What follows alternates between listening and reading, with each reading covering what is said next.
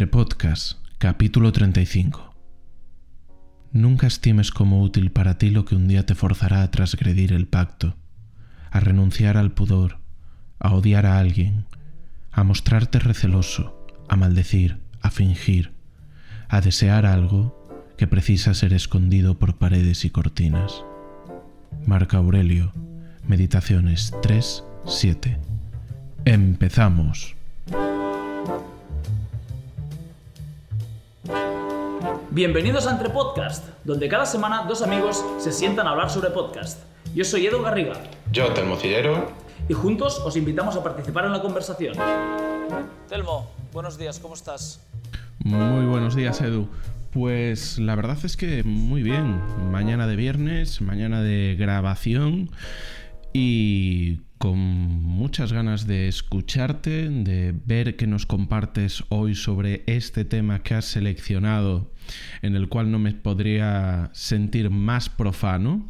Así que deseando, deseando ver qué nos, qué nos depara el día. Por cierto, eh, ahora mismo la jornada está mitad del cielo eh, significativamente nublado y la otra eh, mitad izquierda occidental en, en la situación y orientación de, de mi casa tenemos ligeras nubes con, con sol eh, acompañando. Así que veremos cuál de los dos lados gana en este yin yang de, de- Meteorológico. de- meteorológico. Efectivamente. Porque, esto va a caer hacia un lado, ¿no? Tiene que haber un ganador. Siempre tiene que caer. luz. Cuando se trata eso, cuando se trata del oscuridad. tiempo, siempre hay una dominancia de algo. ¿Nunca te ha pasado de estar justo en el borde de cuando empieza a llover que te cae en un lado agua y en el otro no? ¿En un lado de qué? ¿Del cuerpo? Por ejemplo, si dieses tres pasos hacia un lado, te llovería y tres lados hacia el Ah. otro, no te llovería. No, no lo sé, no, no, no, no me he fijado nunca, no me he fijado nunca en esto. A lo mejor en Galicia, que os llueve, os llueve sois como los esquimales, ¿no? Que tenéis 17 maneras distintas de, de hablar de la lluvia. de hablar de la lluvia. Eso es- pues, pues te sorprendería, efectivamente. Aquí muchas veces sucede que, que vienen personas y dicen, oh, está lloviendo. Y es como, no, esto no, esto no es lluvia.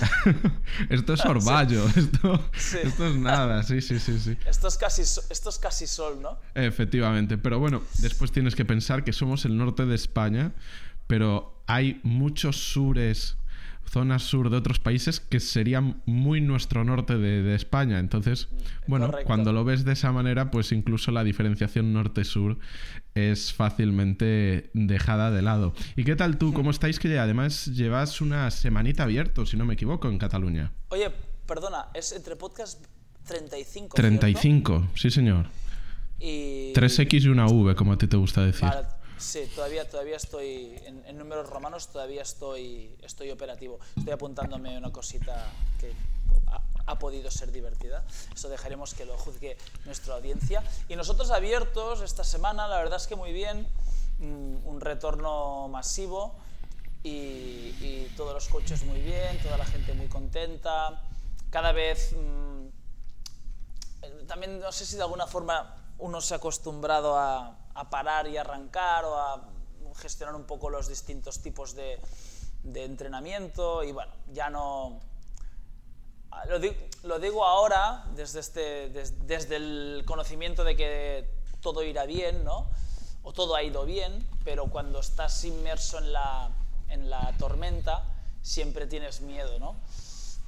Y aún así es la tercera vez que nos cierran y es la tercera vez que reabrimos y es la tercera vez que reabrimos y, y reabrimos sin mayores complicaciones. Todavía no puedo ah, decirte con cuántos socios activos. Esto me gusta siempre dejar un mes para, para hacer realmente un cálculo correcto, pero bueno, mm, bien, bien. Y en, en cuanto a trabajo, bastante bien, como te he dicho antes off the record, programando un año de antelación de horarios, que para mí esto sería, sería el, o sea, un, un- si hay un cambio significativo en mi calidad de vida, puede ser poder programar los horarios de todos los coaches, de todo el staff de 77 Fit con seis meses de antelación, que es lo que me estoy proponien- proponiendo.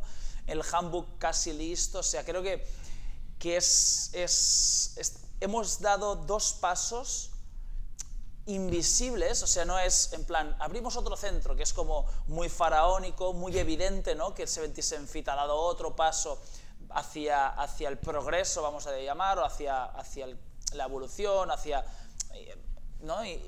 Indagar nuevas vías.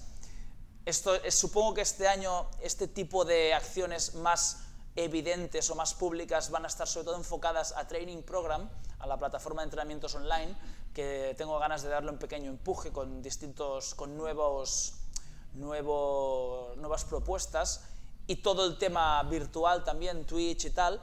Pero estos dos cambios que son invisibles para el público, el, el- la gestión interna de horarios y el handbook creo que van a ser, eh, van, van a ser fundamentales para que luego se puedan dar los otros, ¿no? O sea, como que parece que no, no, no se ha hecho nada porque no se ve, pero hostia, tú no sabes lo que es poderte programar, bueno, supongo que sí lo sabes, yo no lo sé, no lo sé hasta hoy, poderme programar a seis meses vista, o sea, que me digan, eh, ¿cómo te va no sé qué de abril? Y yo te puedo decir, bien, me va muy bien o me va muy mal.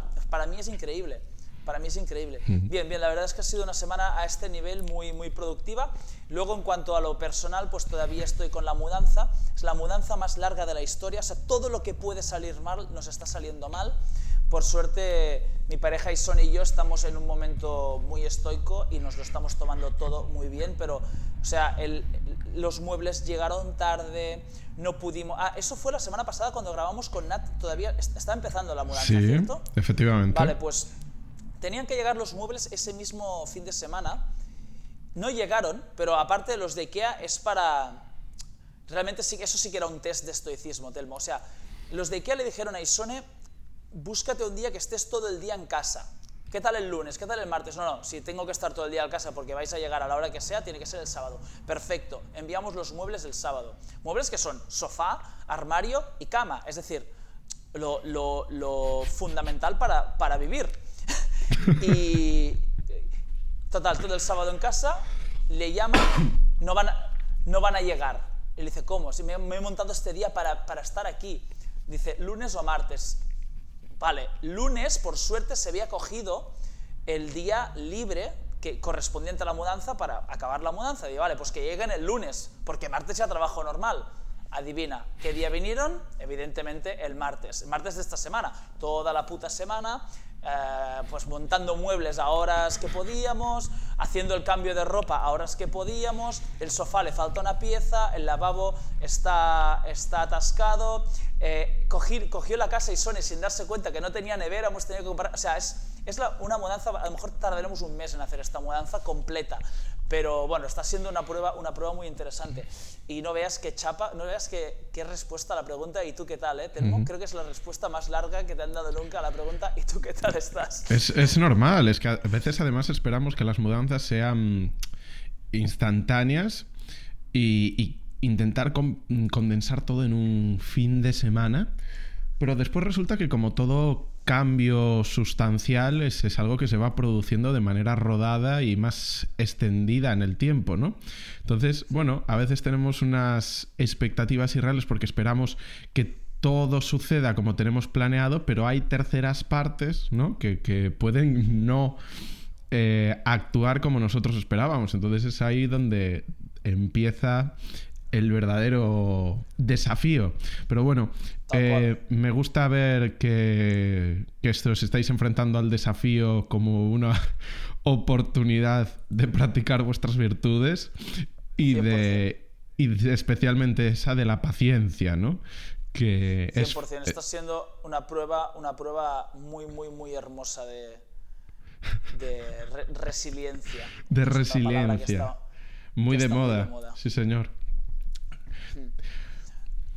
¿Cómo viste el episodio que te pasé para hablar hoy? Pues mira, mm, pues te voy a decir una cosa. La verdad es que resultó bastante entretenido.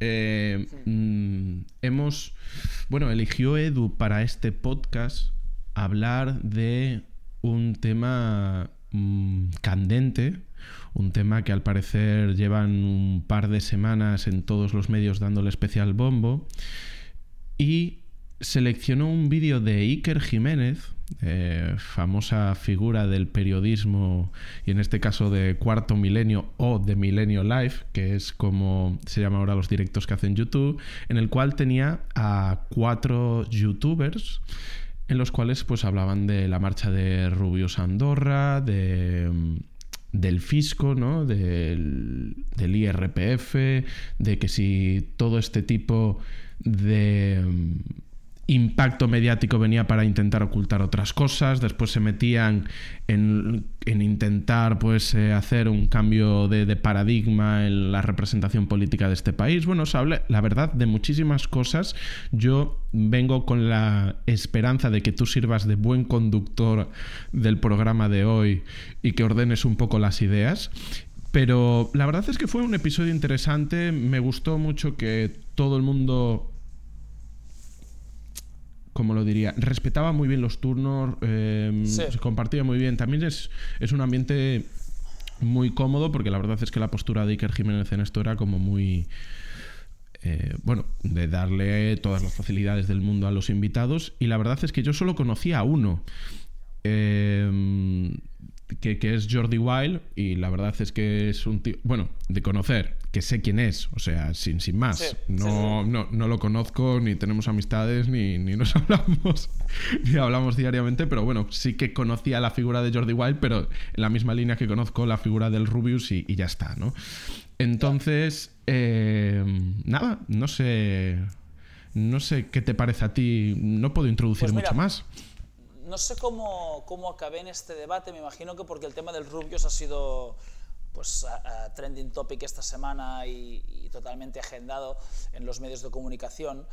Y, y, escuché el debate este, se filtró también de forma muy malvada, yo creo, una frase de Kerr Jiménez, de la de que si hay racismo o xenofobia de youtuber, que también tiene muy mala leche, que sí, lo dijo, evidentemente lo dijo, y es una frase muy absurda, pero cuando tú te pasas dos horas y media hablando, sacar una frase de cinco segundos y, darle contexto y darle interpretación es también ser un poco malvado, ¿no? Porque luego visto en contexto la frase no es, no es nada, nada tendenciosa, simplemente una frase, eh, una, es una gilipollez, pero no es una frase malvada, ¿no?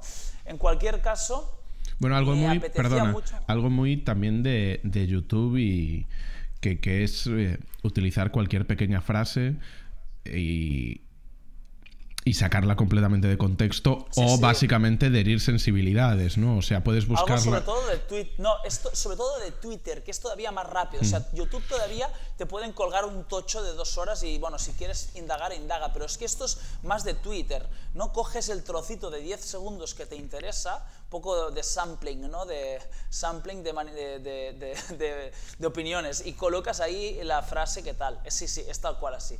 Es tal cual así. No sé, a mí el tema del Rubius me interesa porque creo que se mezclan muchísimas cosas, aparte de que tenemos que jugar también un poco con la actualidad y esto al final también genera cierta curiosidad si hablamos del Rubius ahora y no dentro de dos años, ¿no?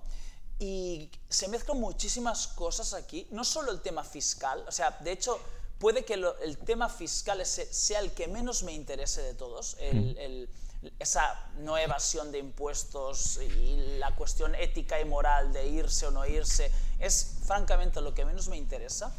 Y básicamente busqué un, como siempre aquí, cuando a veces cogemos podcast como hilo conductor y otras veces cogemos podcast como excusas para poder hablar de lo que nos interesa. Y es, en el caso de hoy, creo que me mezcla un poco las dos cosas, porque a mí me apetecía hablar del tema del Rubius por todo lo que os, os comentaré, y el podcast de Iker Jiménez considero que está especialmente acertado. Trae como invitados a la gata de Schrödinger, que tal vez es la persona un poco más mm, en contra de o más abiertamente en contra de, del Rubius, pero siempre todo con mucho respeto. Luego traen a, Wall Street Wolverine, que es un tipo muy liberal. Ah, seguramente algunos dirán que es facha. Yo creo que se está abusando de la palabra facha y de la palabra nazi. Se creo que se está abusando bastante de estas dos palabras hasta el punto de que está ocurriendo un poco lo del cuento de la caperucita y el lobo. No, no, no es la caperucita, el, el, cuento del lobo, que viene el lobo, que viene el lobo, y al final viene el lobo y como lo ha dicho tantas veces no, no se la creen, pues estamos abusando de la palabra nazi y un día van a venir nazis de verdad y, y no nos los vamos a creer. En fin, eh, está Wolverine, está Jordi Wild y está Roma Gallard. O Roma Gallardo. Gallardo, ¿Roma sí. Gallard? Roma Gallardo, Gallardo. sí. Eh, asturiano, por cierto, vecino tuyo. Y, y bueno, está Iker Jiménez, que es un poco el, el periodista que. El, rara avis, ¿no? Ese, eh, que es para mí la figura interesante, ese periodista que ha sabido reinterpretar la, la actualidad, ha sabido reinterpretar el mundo en el que se vive y ha puesto un pie en el, en el online por lo que pueda suceder. Y el, el debate está realmente bien, yo creo que está muy bien. Ayer, el otro día, me dijeron en el Twitch que un tipo me dijo, ostras, ¿cómo, cómo puede ser tan ecléctico en, en cuanto a lo musical? ¿no? Porque me había escuchado dos o tres referencias muy distintas en, en lo largo de este año. ¿no? Y le dije, primero de todo, tú también debes ser muy ecléctico, porque si has pillado las tres referencias es que conoces los tres grupos. Y lo segundo es que, como soy ecléctico en la música, lo soy en muchas cosas. Y, y, mi, y mi feed de YouTube no es, no, es, no es muy distinto.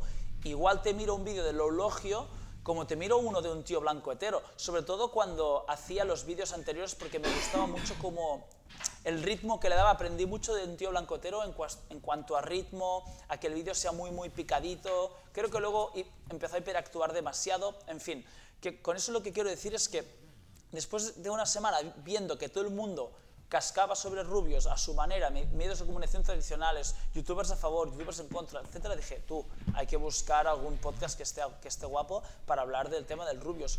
Y creo que el podcast es, es muy, muy acertado, el de Iker Jiménez. A partir de aquí, mm, yo abriría primero el melón de fiscal, a ver qué opinión te merece a ti, es el que menos me interesa, y luego hablaría de, de un par de cosas más que sí me interesan mucho. A ti en cuanto a esto de que nos están robando y tal, ¿qué, qué te parece a ti?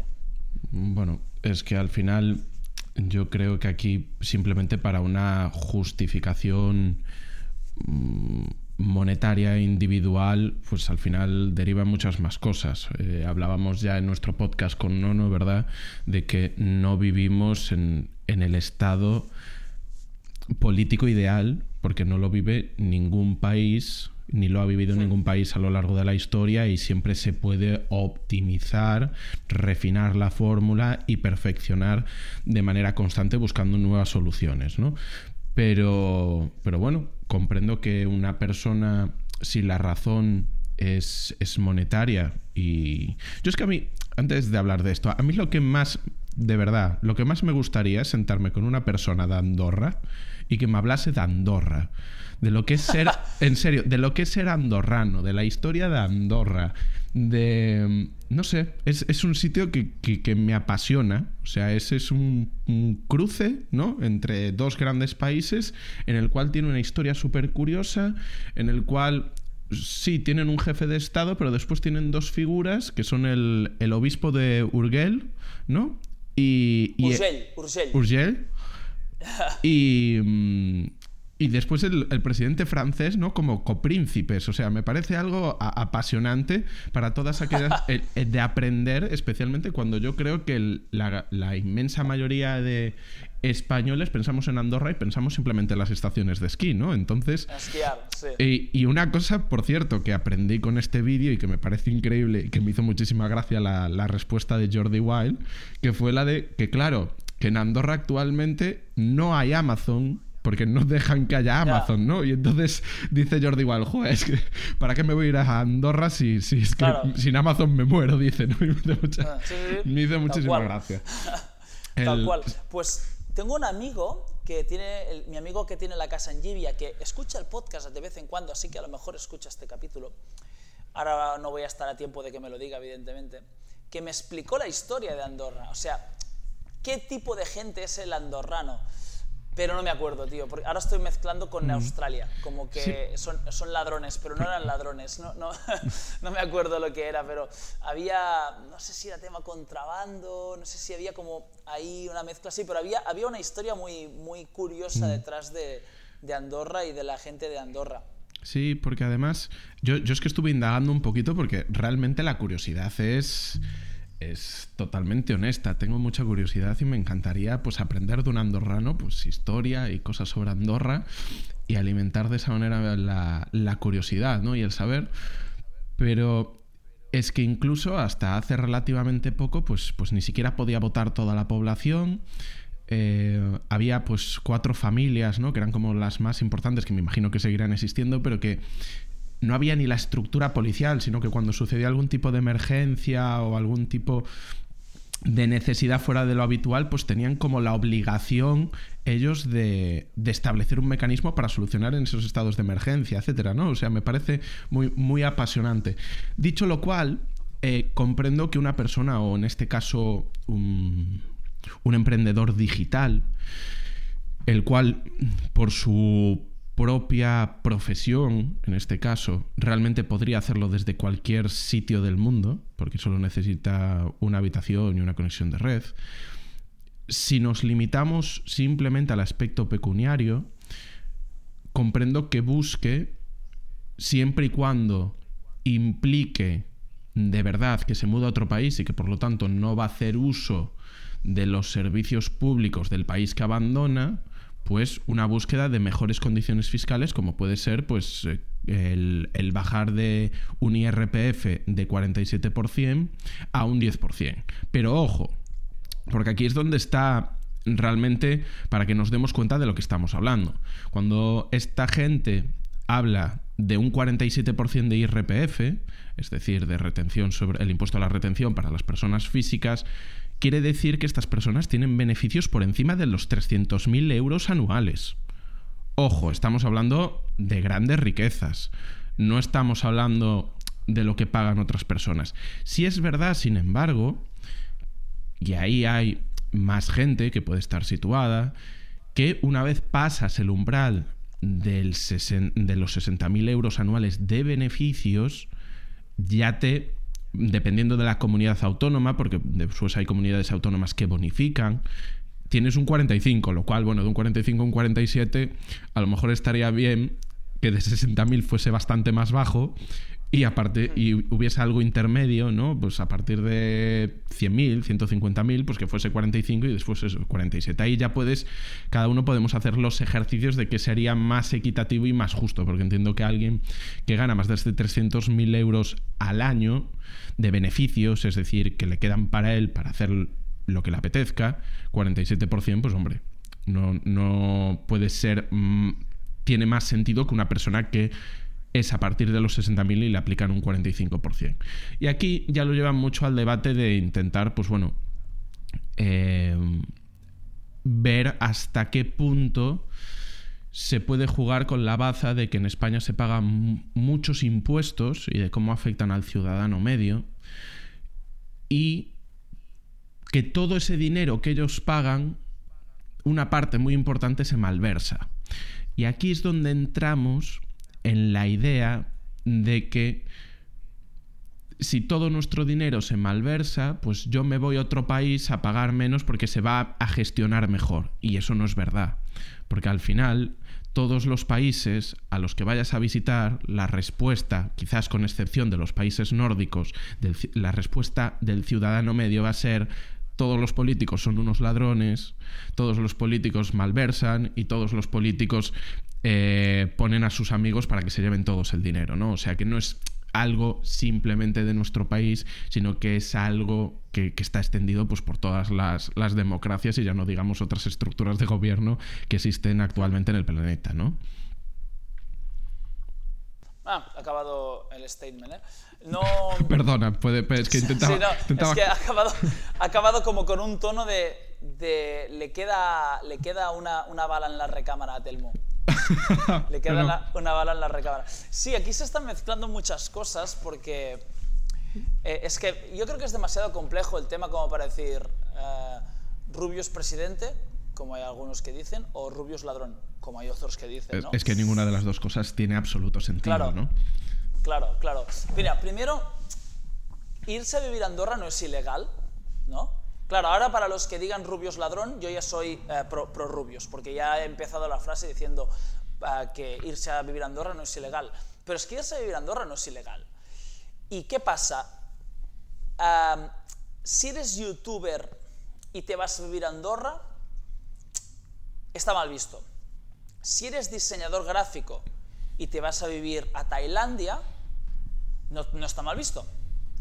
Si eres surfer y te vas a vivir a Portugal, no está mal visto. Pero en, los tres casos es una profesión que te permite ser, eh, o, o Hawái, da igual, es una profesión que te permite practicar en ese sitio, que te elude de pagar impuestos en España, pero que te los hace pagar en otro país. Pero el tema del youtuber con Andorra está especialmente mal visto. Pero no es ilegal. Entonces, ¿qué es lo que está mal visto? Que lo hagan por dinero, ¿no? Vale. Entonces, lo único que está mal aquí es que digan que es por dinero, ¿no? Porque eh, tú puedes ser un youtuber que se va a vivir a Andorra, pero dices que es porque te encanta esquiar y como mucho podrán sospechar que es por dinero, pero si tú no dices que es por dinero, entonces ¿dónde está, la, dónde está el problema? ¿Dónde está la maldad aquí, no? Pues que esta gente ha dicho que se van porque aquí les, les hablan a impuestos. A partir de aquí, bien. Luego está otra cosa. Si te vas a Andorra, asume, y ahora me pongo ya un poco más a favor de los anti-Rubius, si te vas a Andorra, asume que es porque estás harto de pagar el 47%. Está bien, punto. O sea, no, no tengo nada en contra de la gente que, que quiere ganar dinero. He dicho alguna vez aquí y en, en YouTube que me genera bastante contradicción la gente que tiene discursos como muy trascendentales de perseguir la felicidad en las cosas no materiales, etcétera, y luego quieren ganar mucho dinero. Eso es, una cosa, me genera contradicción. Efectivamente. Bien. Pero tampoco digo que tenga nada en contra de la gente que quiere ganar dinero. De hecho, si aplicáramos la lógica de con este dinero ya estás bien, Elon Musk, o con este dinero ya estás bien, Steve Jobs, ¿para qué necesitas tanto dinero, Bill Gates? Probablemente no tendríamos, tú no tendrías el móvil que tienes, yo no tendría el ordenador que tengo y el hombre, no, el hombre en H mayúscula, el ser humano, no llegaría a Marte en 20 años si es que se da, ¿no? Exacto. O sea que también es necesario que haya gente que, que tenga esta ambición, no, no de ganar dinero por ganar dinero, sino de, de ganar dinero porque eso le va a permitir generar más cosas para los demás. Pero, y aquí viene el pero a Rubius, no hace falta ir, o sea, no, no hace falta camuflar tu ida. Y aparte que Rubius, pobre, también se está cogiendo como cabeza de turco a Rubius cuando yo tengo... un- ¿Qué coño? ¿Es qué coño? En el, en el documental de Kerr Jiménez... Hostia, esta no te la dije, tío. En el documental de Kerr Jiménez sa- sale un tío que se llama Elm, apodo Al Milló, que es el, mejor, pero en catalán Al Milló jugando con su nombre, que es el, primer, que es el primero que sale entrevistado extra. A este tío lo he entrenado yo, es de Blanes. Vino a hacer dos iniciaciones y no, vol- y no volvió jamás. Elm, Elm, sí, sí, tal cual. O sea que no es el primero, Rubius. Pasa que se ha cogido al, tipo como cabeza de turco. Lo que, di- lo que decía, no hace falta que se pongan como salvaguardadores de, de la. de- de- del- de la, de la bondad y de, y de que lo hacen por todos los, por, por, como una especie de revolución y de mm, ah, ejercicio contracultural, no, es lo haces por dinero, punto. No, no hace falta que vayas de Salvador tampoco, ¿no? Que, que es un poco el discurso, y no hablo del Rubius, insisto, el Rubius se ha ido y creo que no vamos a volver a, a tener noticias de él en relación a este, a este tema jamás o en años. Pero luego sí que han salido pues este, el mismo eh, Wall Street Wolverine y tal, aprovechando y haciendo un discurso sobre hacia dónde van nuestros impuestos, que me parece un discurso perdón, un tema de conversación muy interesante, ¿eh? no digo que no, o sea, mm, está bien sanidad pública, está bien, eh, está bien... Pero que es eh, otro derrotero diferente de algo muy específico, que es marcharme a Andorra correcto. a pagar una tributación Correcto. menor y que no pasa absolutamente nada porque cada uno tiene derecho a irse al país que quiera y tributar lo que considere necesario y oportuno. Lo pero que- que... no lo hagan por... No es que en este país, es que tenemos que abanderar el movimiento para pagar menos impuestos en Sí, España, tal, sí, está no, claro. Lo haces, lo haces por, por ganar más dinero, está bien, Efectivamente, y no, No- pasa absolutamente nada. decir- Creo que aquí, Correcto, no lo- por lo que se le ha dado tanta tanta vueltas porque después existe eso de, vale, te vas a otro país, dejas de pagar impuestos aquí, es decir, dejas de participar en esa idea del bien general, ¿no? Pero es que a mayores, tú si te vas a Tailandia, seguramente no vengas aquí a disfrutar de X beneficios y si te vas a Andorra, como solo tienes que estar 180 y pico días, pues el, resto de días puedes estar disfrutando de, lo que es España y de lo que provee como, como en sus diferentes formas de sistemas públicos. ¿no? Yo creo que ahí, quiero decir, una persona que, que gane más de 300.000 euros al año actualmente y en el futuro posiblemente no tenga que hacer demasiado uso de esos, de esos sistemas públicos. Sí que es verdad, sin embargo, que obviamente a lo que sienta la gente es que ese nivel de proximidad con las tierras catalanas, pues oye, te abre las puertas a tener todos los beneficios de ser español y todos los beneficios de tributar menos por, por estar en otro país como, como es Andorra con un 10% de IRPF, ¿no? Entonces yo creo que es ahí donde dejando al lado de todo lo que ha, teóricamente ha hecho el Estado español hasta este punto por ti eh, y todas las inversiones públicas en educación, sanidad, etcétera, hasta este momento de tu vida que obviamente se ha pagado pues con los impuestos de todos los españoles. Pero eso una vez más es todo ese tipo de cuestiones accesorias a un detalle que debería de ser muy fácil de respetar, que es una persona, tiene su dinero, puede eh, ejercer su profesión en cualquier punta del mundo y decide irse a Andorra, bueno, pues, pues simplemente para que todo ese dinero que gane, pues le quiten un 37% menos y tribute de una manera más fácil. Pues, pues sí, pues está, está en su pleno derecho y lo hace. Después ya empezar como en todos en estos casos, lo fácil es pues que te lleven las emociones y que lo critiques como persona y que ataques sus decisiones, bueno, pues eh, la aceptas, bien, no la aceptas, bueno, pero no somos, somos entes poliédricos, no somos simplemente una decisión determinada, ¿no? Fuera, fuera de eso, pues oye, em, estoy muy, muy tranquilo con, con el Rubius. Creo que, este, no, te, no, te, quita el sueño, ¿no? Creo que este hombre ya hace muchos años que su facturación supera millones de euros mensuales, muy posiblemente. Entonces, sí que es verdad que, que no sé en qué se gastará. Porque además es una figura que si no estoy equivocado es una persona que apenas sale, que apenas hace nada, que está en su casa con sus juegos, con sus cosas. Al menos esta es la imagen que teóricamente se, ha dado desde siempre, ¿no? Del Rubius. Pero que te preguntas, oye, todo, con todo ese dinero, ¿qué, hará, no? Eso, eso, es una cuestión también interesante que me gustaría en Petit Comité sentarme con él y decir, oye, Rubius, cuánto ganas, en qué te lo gastas, en qué tal, y a lo mejor te dice que se lo gasta en cosas maravillosas, a lo mejor lo dice, no, es que tengo una auténtica obsesión con ver el número de la cuenta crecer. Bueno, pues a lo mejor también, ¿no? O sea que eso, pues a nivel de curiosidad, estoy, ya veis que es un tema que me, que me levanta muchas curiosidades en diferentes frentes y, ningún tipo de acritud en ninguno de ellos, pero bueno. Ya. Yo sospecho, porque eso sí que lo pude hablar con Elm, el chico pena, no haber invitado a él, al Millor. Eh, pues, al Millor, correcto. Pues eh, podría conseguir su teléfono porque llegó a rellenar eh, la alta. No sé si el teléfono se mantiene en Andorra. bueno, me dijo que su objetivo era retirarse. O sea, que en realidad es, hay, hay, hay, un plan. Yo creo que trabajan ya mano. Deberían, ¿no? No creo que sean tan idiotas como para no hacerlo, porque al final son mini em, empresas de un solo o dos personas que facturan más que la tuya y la mía. Sí, no, no, no, bueno.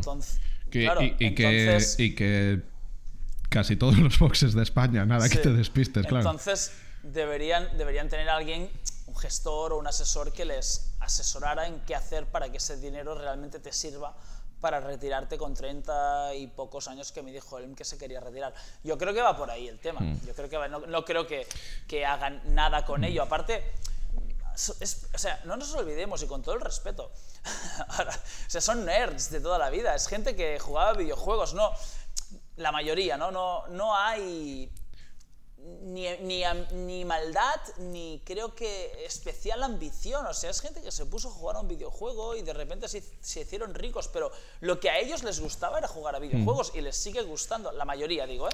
Sí. Sí, se comprarán casas mejores, se comprarán coches mejores, pero salvo o sea, es como si, a, ti, a mí, nos dan ese dinero, ¿tú sabrías qué coche comprarte? ¿Sabrías, ¿Sabrías diferenciar un Maserati de un Lamborghini a simple vista? ¿Qué te comprarías? ¿Un Maserati o un Lamborghini? No, iría, a lo mejor me compraría un coche un poco más caro de lo que me lo compraría, pero tampoco iría a buscar un Maserati o un Lamborghini porque se supone que es lo que hacemos los ricos, ¿no? No, es que no, no sabría ni, ni, diferenciarte un Maserati de un Lamborghini. O como me gusta a mí llamarles Lambos. Mm, claro. es que además ahí hay el. Es, es la mítica. Mira, es, es, es la, una de las ideas erróneas que tenemos y que se ha desarrollado durante toda la historia de la humanidad, porque esto no es de ahora, que siempre se dice, no, es que somos una sociedad materialista. No, materialista ha sido la sociedad desde que existe la sociedad. Si no, no estaríamos organizados. Pero la diferencia entre posesión y uso, ¿no? Tú a lo mejor en un momento en que estás conduciendo tu Maserati, pues eh, con el... O, voy a utilizar una moto, ¿no? Una moto y vas por la autopista y te da el aire y tal y te sientes libre, ¿no? Esa sensación de la que hablan los moteros de libertad, ¿no? Sí. Es porque estás utilizando la moto. Pero esa moto da igual si es una de 50.000 euros, si es una de 100.000, si es una de 10.000, si es una de 2.000. Bueno, a lo mejor con la de 2.000 no puedes ni ir por la autopista, pero, pero, pero quiero decir, la sensación va a ser la misma porque el uso que haces es de un instrumento. Pero la calidad o el coste de ese instrumento, la posesión, no tiene ningún valor. Es decir, tú, por ejemplo, si te pides un, un Bloody Mary, Da igual que te lo hagan a un precio, a un precio de mil euros en el Ritz Carlton, en un yate en medio del Océano Pacífico, a que te lo hagan en el pub de la calle en la que vives, ¿no? Y pagues cuatro euros por él. El uso del Bloody Mary es lo que tiene, lo que te dota en ese momento determinado, pues de esa sensación de bienestar. La posesión del Bloody Mary y lo que te cuesta ese Bloody Mary es indiferente. Por eso, una persona va a ser triste independientemente de. O sea, va a estar triste independientemente de si está en una mansión de 5 millones o si está en un apartamento de 35 metros cuadrados.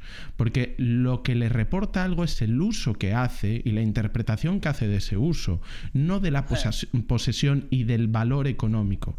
Y entonces eso es muchas veces lo que perdemos de perspectiva, ¿no? Y aquí es cuando después eh, ya se nos lleva por otros derroteros, que es cuando eh, hablan de, la romantización de la figura del youtuber como si fuesen abanderados, disculpad, de X sectores de la población. Es lo que dices tú. Una parte muy importante, de hecho, esa asociación inmediata de un youtuber casi lo asociamos a un gamer, pero puede ser la gata, ah, o sea, la gata, esta que además, ¿cómo se llama? Rocío, puede ser, que me quedase con el nombre. Em, es al parecer divulgación de ciencia, ¿no? Después el Roma Gallardo este creo que es de comenta pues cosas de sociedad, de política, de no sé qué. Bueno, se mete un poco en creo que es una persona muy muy polémica y tal, no tengo ni idea, la verdad. Y después tienes pues los, los gamers, ¿no? Que es la figura pues como más representativa. perdón, de 77 Fit, que es divulgación de salud y Eso es, en, eh, y en Twitch, y en Twitch, en YouTube y en Twitch, ya para, para todos vuestros fans, efectivamente. Y, um, y quiero decir, la figura esa del gamer, ¿no? Y la romantización y tal. De no sé a dónde iba con esto. Me cortaste ahí con el 77, ¿eh? Lo tenía muy... Te maté, ¿eh? sí, sí. Dice que, que, tenemos una serie de ideas preconcebidas de los youtubers. Eso es, de ideas preconcebidas de los youtubers, pero que después realmente son muy diferentes entre ellos y que cada uno tiene sus ideas, los hay muy políticos y los hay muy apolíticos de que les trae completamente al pairo y es completamente normal, o personas que, pues, que serán muy políticas y lo oculten, ¿no? Eh, hmm. Pero en esa romantización, que es un poco lo que caía Iker, ¿no? O que le intenta dar bombo, porque obviamente lo salta mucho, que es que, que claro, que esta gente mueve auténticas eh, números ingentes de personas y que los seguirían al fin del mundo.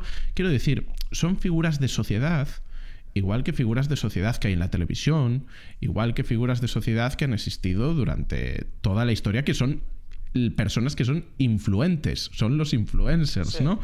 Pero quiero decir, no hay mucha diferencia entre a lo mejor... Eh, la influencia que pueda tener una figura como Belén Esteban, de a lo mejor de la que pueda tener un youtuber medio, porque son personas de sociedad, sin, sin utilizar a Belén, eh, a Belén Esteban de, de, ninguna manera, simplemente porque es el nombre que me ha venido y no desconozco del, Sí. y desconozco del mundo de la farándula. Pero tanto como para llegar a influir de una manera representativa y de una manera completamente diferente a lo que existía en el pasado, ¿no? En el pasado reciente, me resulta pues un, salto excesivo, ¿no? Como si fueran personas que se pueden presentar a- al gobierno, por así decir, ¿no? Ya. A mí lo que, lo que me sorprende, eso no me sorprende, me resulta interesante de analizar es cómo les ha explotado de, de alguna forma en la cara esta especie de campaña para demonizarlo. Es que si lo miras desde un punto de vista numérico, es absurdo. O sea, esa cantidad de youtubers que se han ido a Andorra y de dinero que dejan de tributar. Es insignificante, absurdo. sí. Sí, es insignificante en comparación a mm, el dinero que estamos pagando tú y yo para financiar una campaña política que de, de partidos que no nos importa una mierda y tampoco tenemos ninguna ninguna voz ni ningún voto en decidir si mi dinero puede o no ir a tal cosa, ¿no? O sea, se ha utilizado de forma para mí muy descarada como agenda setting o agenda setting, no sé cómo sería en castellano el término, como, ¿sabes el, el, término agenda? Como el, eh, temas de los que hay que hablar sí. en los medios de comunicación, uh -huh. no sé cómo sería la traducción en, en castellano, ¿no? Pues se ha agendado de forma descarada y evidente el vamos a hablar de, de los youtubers y vamos a hablar de, de estos e, e, evasores de impuestos y no les ha salido bien porque de repente la población joven se ha puesto a favor de los youtubers y eso creo que no se lo esperaban. O sea, vamos a, montar una campaña para que el español medio pague sus impuestos a gusto. Y lo vamos a hacer a través de los youtubers y más en concreto a través de Rubios y machacándolo. Y, les, y ha pasado que las señoras y los señores mayores, de hecho, hostia, quería hacer un experimento que era llamar a mi abuela y preguntarle qué opinaba sobre el tema del Rubios. Pues se pensaban tal, pero es que hay una sorpresa. Ayer eh, no es, una muestra significativa ni es un experimento que pueda eh, arrojar luz, pero lo voy, a, lo voy a, poner aquí en común. Ayer di la clase de 77 Fit en Academy, 18 personas, y hice la pregunta en el calentamiento, nombre, apellido, y qué os, qué os parece, qué, qué opinión tenéis en relación al tema de Rubius. Eh, ¿A favor, en contra o no tengo opinión? ¿Sabes cuántos a favores hubo? Ah, perdón, en contras hubo, solo uno. A favores 5, 6, algo así, y, en, y, no tengo opinión, todo lo demás. O sea, no les ha salido ni tan siquiera bien. Y a mí lo que me da la sensación es que, es que aquí hay, aquí hay un... Hay un, un se, se, mezclan, se mezcla interés político. A ver, ahora, ahora voy a intentar ordenarlo, pero es que no voy a poder, ¿eh, Telmo? Me vas a tener que ayudar porque son muchas cosas. O sea, ¿qué interés tiene? ¿Qué interés tiene con la de cosas que pasan. Por al final, un medio de comunicación tiene que escoger sobre lo que hablar, ¿no? No puede hablar de todo lo que sucede, porque suceden muchas cosas. Y el Rubius dijo que se iba a Andorra en un stream de cinco horas, lo dijo, lo dejó caer ahí como que no quiere la cosa. No, o sea, no era nada importante para el devenir de este país, para mi madre, para mi padre, para, para que yo abra mi box mañana. O sea, no tiene ninguna importancia como para que todos los medios de comunicación hablen de ello. Hay, un, hay, una voluntad evidente de que ahora vamos a hablar de esto, vamos a hablar en esta línea de esto y vamos a atacar a este individuo que va a ser simplemente pues, la cabeza de turco como podría haber sido al Millo. Vale, pero el Millo no lo conoce nadie eh, y al Rubio sí. Vale, ¿qué hace que de, repente los medios de comunicación decidan que este es un tema que les va a interesar, es un tema de conversación que quieren ahondar y que aparte lo van a hacer en esta línea? Yo tengo mi opinión, y son dos, que se, que se, que se juntan, se mezclan y, y, fusionan muy bien. La primera es que, a ver, si el Barça da 3 o 2 millones de euros al año al mundo deportivo en concepto de publicidad, ¿vale? Que si la, bueno, publicidad del Fútbol Club Barcelona al mundo deportivo. El mundo deportivo recibe 2 millones de euros al año en concepto de publicidad por el Barça. ¿Tú crees que el mundo deportivo va a hablar mal del Barça en algún momento o del presidente del Barça? No. Y la prueba es evidente. No ha hablado mal de Bartomeu ni Rosell ni una puta vez. Y han, y han imputado al club, ¿vale? Evidentemente, es que les va la comida. Al mundo deportivo les va literalmente la comida de sus hijos. Esos dos millones de euros son básicos para el mundo deportivo. Vale. Pues habría que analizar desde este punto de vista si a los medios de comunicación, que aparte han recibido subvenciones, los, los, privados no sé, los públicos seguros, les conviene hablar mal del gobierno. Esta es la primera. Y la segunda, que es para mí la más fascinante, y, hemos hablado mucho del tema fiscal, pero para mí la, la más fascinante es esta, ver cómo los periodistas tradicionales están empezando a ver en los youtubers una amenaza real y en lugar de luchar con armas nobles, como podría ser lo que está haciendo Iker Jiménez, juntarse con ellos, aprender de ellos, abrirse un canal de YouTube, hacer la mía en YouTube, no, hago lo, por lo que estoy diseñado casi como, como humano, que es atacar. Voy a ir a atacar, voy a ir a desprestigiar, voy a ir primero a, menospreciar, luego a desprestigiar. ¿Desprestigiar? Desprestigiar, sí. sí.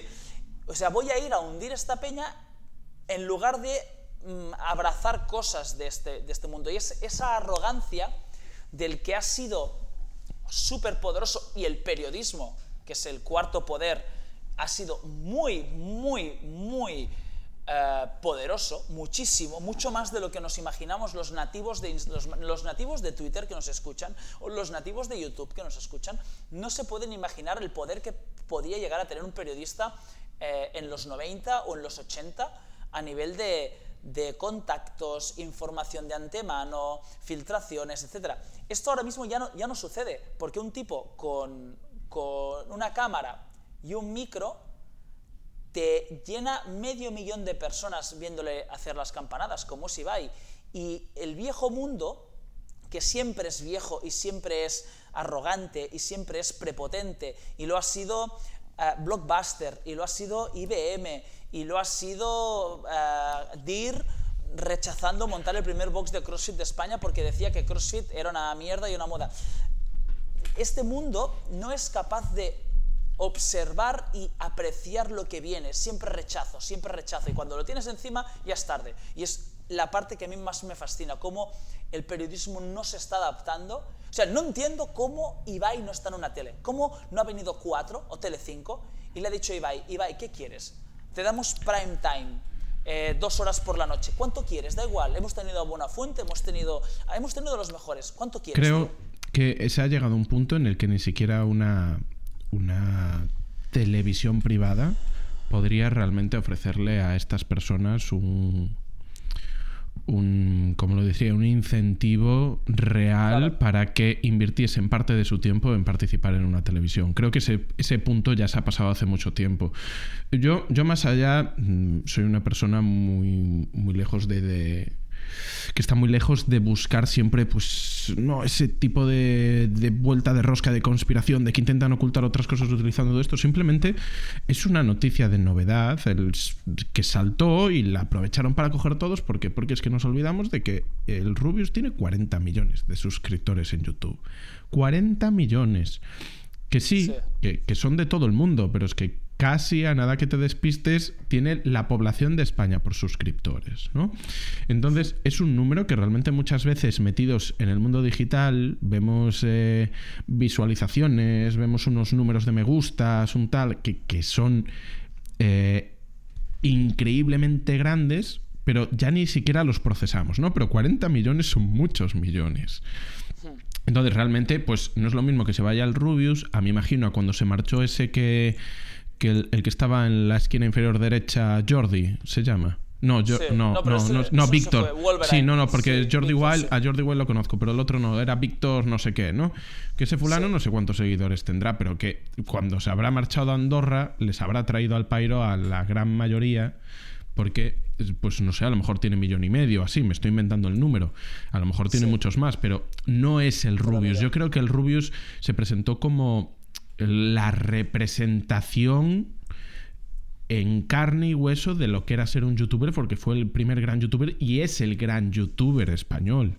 ¿no? Mm, quiero decir, es el que cogió en el primer momento YouTube, el que empezó a subir vídeos, el que sus números salieron por todos lados y que todo el mundo, a lo mejor no tu abuela, pero prácticamente todo el mundo, pues el Rubius sabe quién es, ¿no? De aquí a los que tienen 55 años, te suena, ¿no? Sabes, pues sí, ese hace vídeos. O sea, quiero decir, es un nombre que, que lleva eh, eh, pegado, eh, joder, me sale increíble.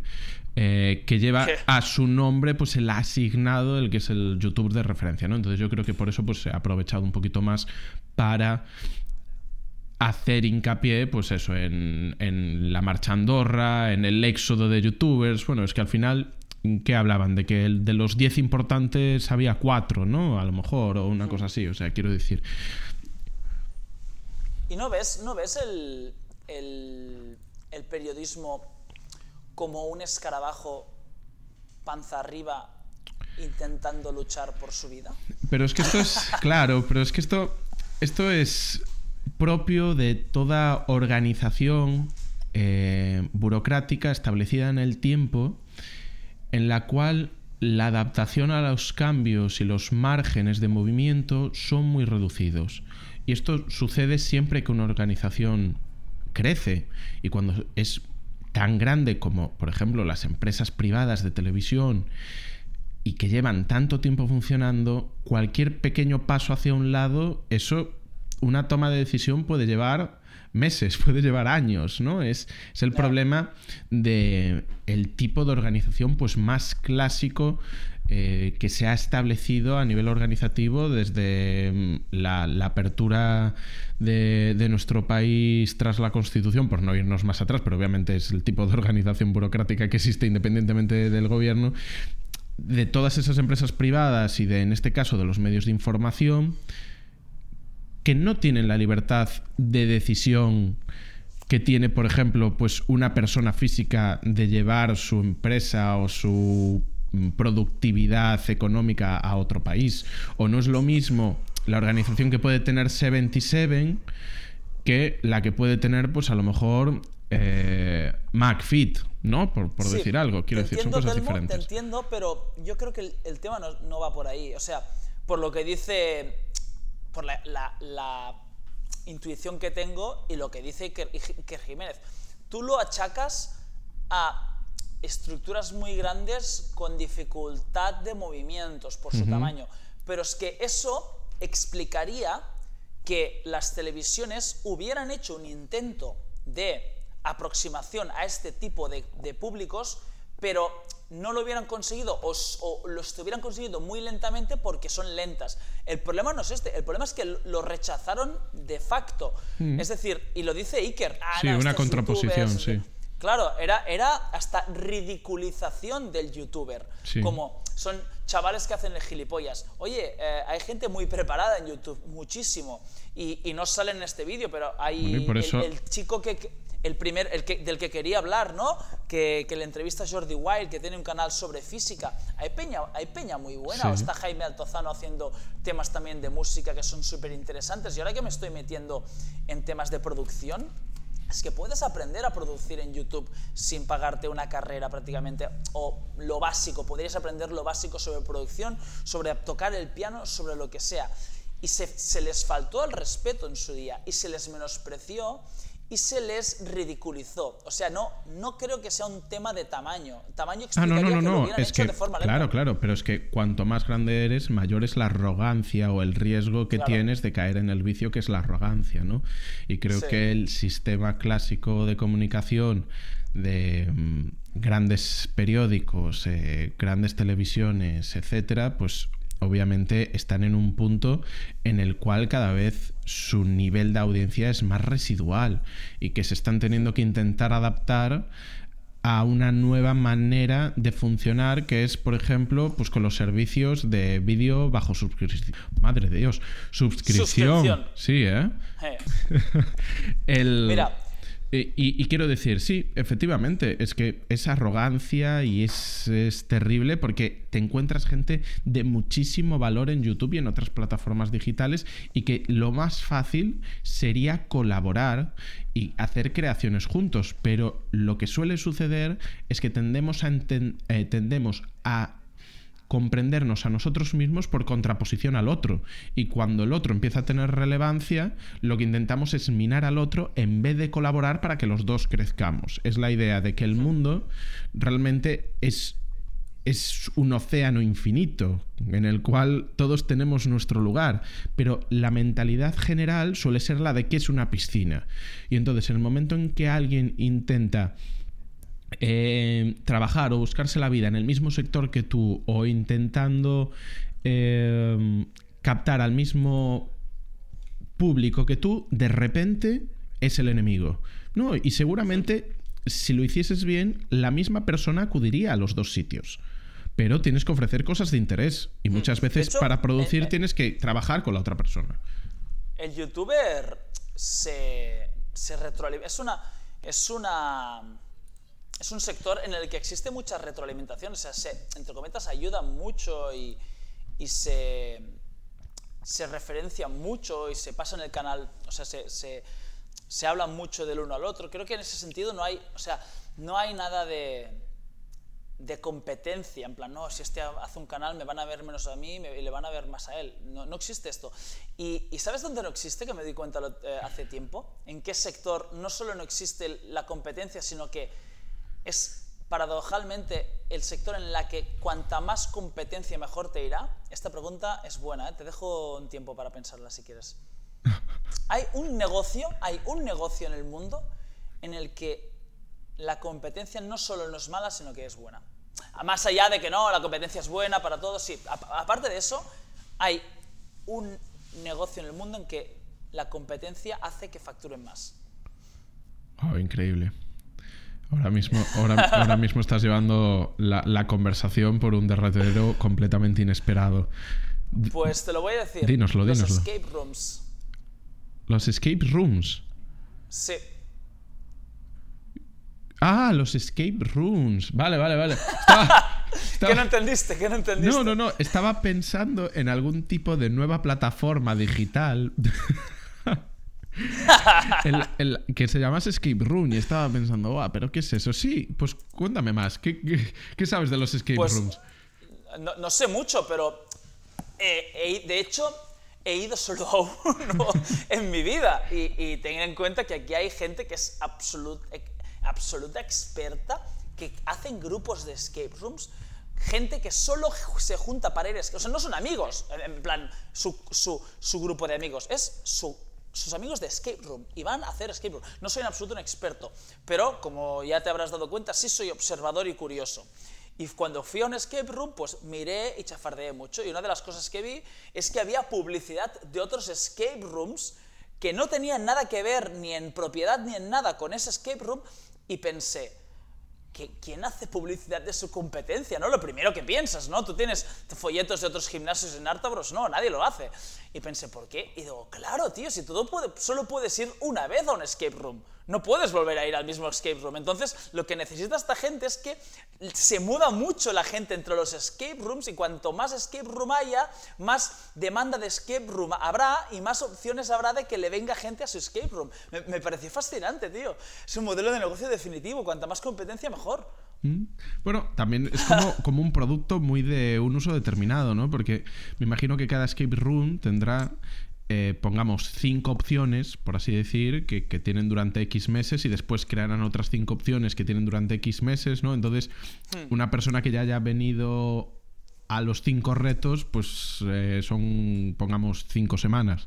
Pues a lo mejor sí que te quedan, pues como dos meses y medio más de, de que los puedes enviar a otro centro, Claro. ¿no? Pero sí. A ver, se van, se van renovando, evidentemente. que se Claro, van renovando, pero quiero decir que el te- la temporada, o sea, que hay un intervalo de tiempo entre que tienen X desafíos y otros X desafíos, ¿no? No tendrán... Sí, pero Sí, pero al final si tú vas a un escape room ambientado como el, eh, las, las, la escotilla de Lost y vuelves a ir a ese escape room y las pruebas han cambiado pero sigue siendo la escotilla de Lost, al final es la escotilla de Lost, ¿no? O, Operación Dharma. Mm, Tiene poco, poco atractivo. Lo cual me recuerda, lo cual me recuerda, perdona, que fui una vez a un pub temático de, de Hombre, en Lost Barcelona. Barcelona, sí señor. Sí, sí, sí, sí, sí, sí.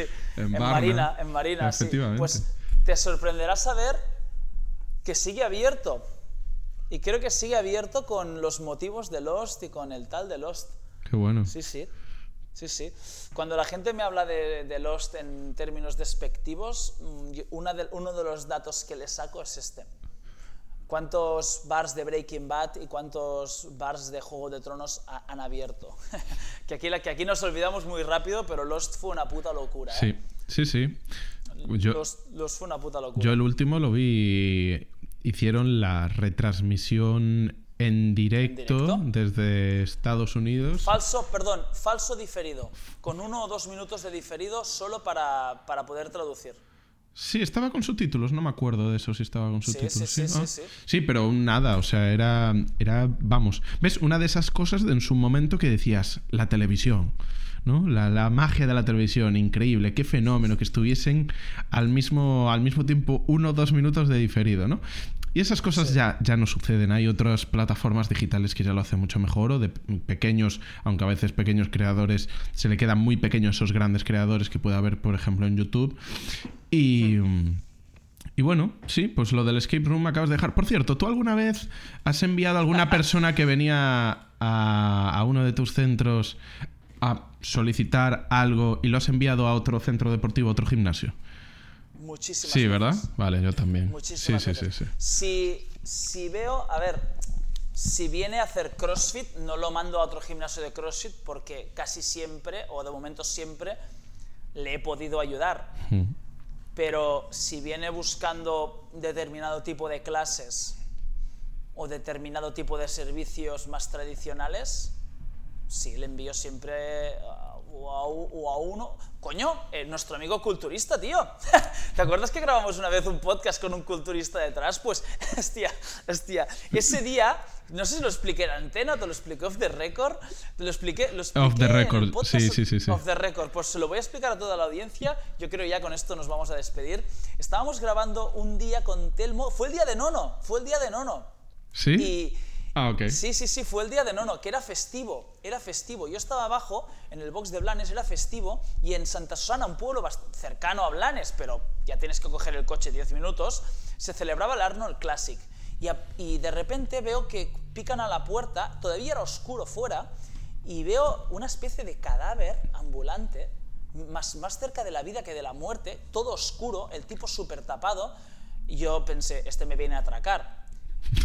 Le abro, no sé todavía por qué le abrí, o sea, no sé cómo se me ocurre abrirle, y era un culturista que estaba buscando un sitio para hacer una sesión de pesas y el tío no sabía ni tan siquiera que estaba en Blanes, se pensaba que estaba en Santa Susana. Le dije, esto no es Santa Susana, tú tienes el Arnold, ¿no? Sí, esto no es Santa Susana, esto es Blanes.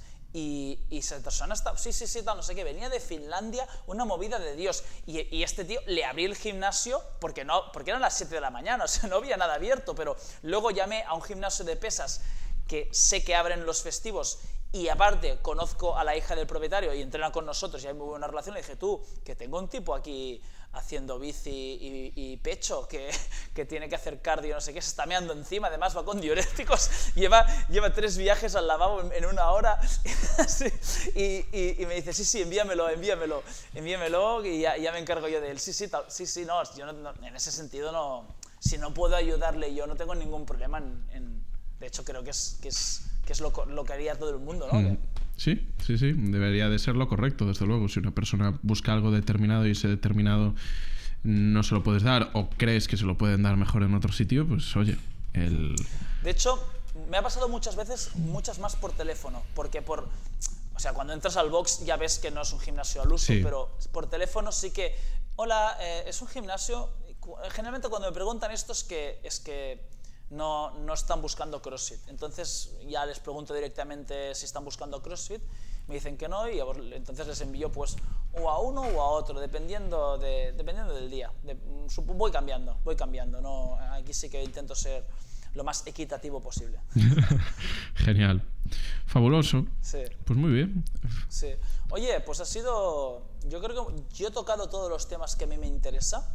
He tocado el tema fiscal que me interesa más bien poco. He tocado los intereses que puede haber, tanto periodísticos como políticos, en, en utilizar los medios como, como instrumento.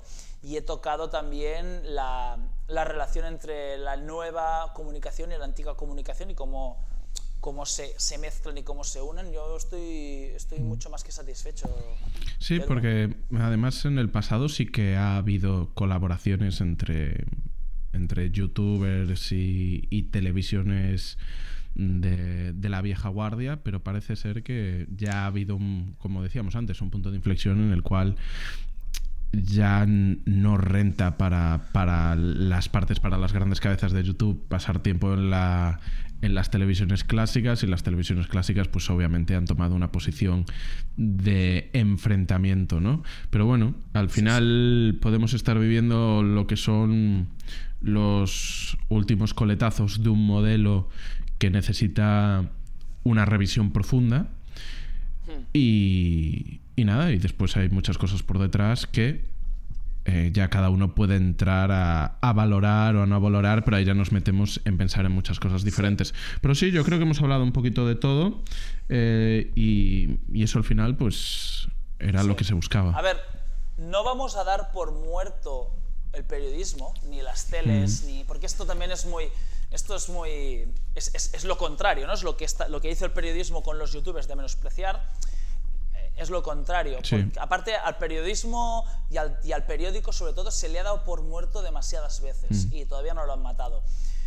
Pero bueno, que, que está habiendo un cambio de tendencia es evidente y que eh, sucede un poco como esos restaurantes que cuando entras solo ves gente mayor, porque son restaurantes que llevan afincados desde los 80, a los 80 iba gente de 30 años y ahora van esos mismos, pero ya no tienen 30 años, tienen 60 o 70, y ves que está lleno de gente mayor y piensas, hostia, ah, ¿qué va a pasar cuando se vayan muriendo? Porque se van a ir muriendo, la- lamentablemente, ¿no? O, o con Dream Theater. Yo fui, el último concierto que fui fue el de Dream Theater y, y Dream Theater en los 90 a lo mejor llenaba un, un tamaño de San Jordi. En los 2000 llenaba un poco menos y eh, ahora estaba llenando medio San Jordi Club. ¿Por qué? Porque no ha, no ha habido un cambio generacional, no ha habido una renovación generacional del público de Dream Theater, siguen siendo los mismos que el de los 90.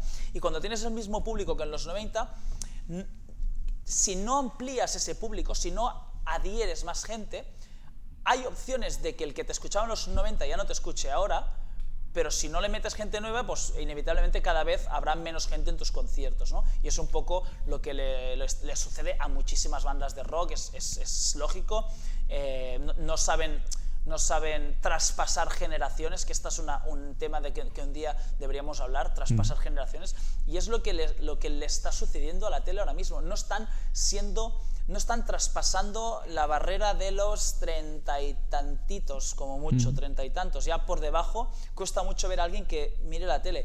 Y o hacen algo para que así sea, o en 20 o 30 años volveremos a tener esta conversación y a ver en qué lugar estamos. Eso es. Hay que, como se suele decir de manera eh, popular, renovarse o morir. Eventualmente sucede, si eres una organización, pues tienes que renovarte o básicamente deshacer lo que tienes y hacer otra cosa diferente, pero entonces ya no serías, ya no serías pues X, serías otra cosa, ¿no? Entonces, bueno, 100%. pues, pues nada, genial, Edu.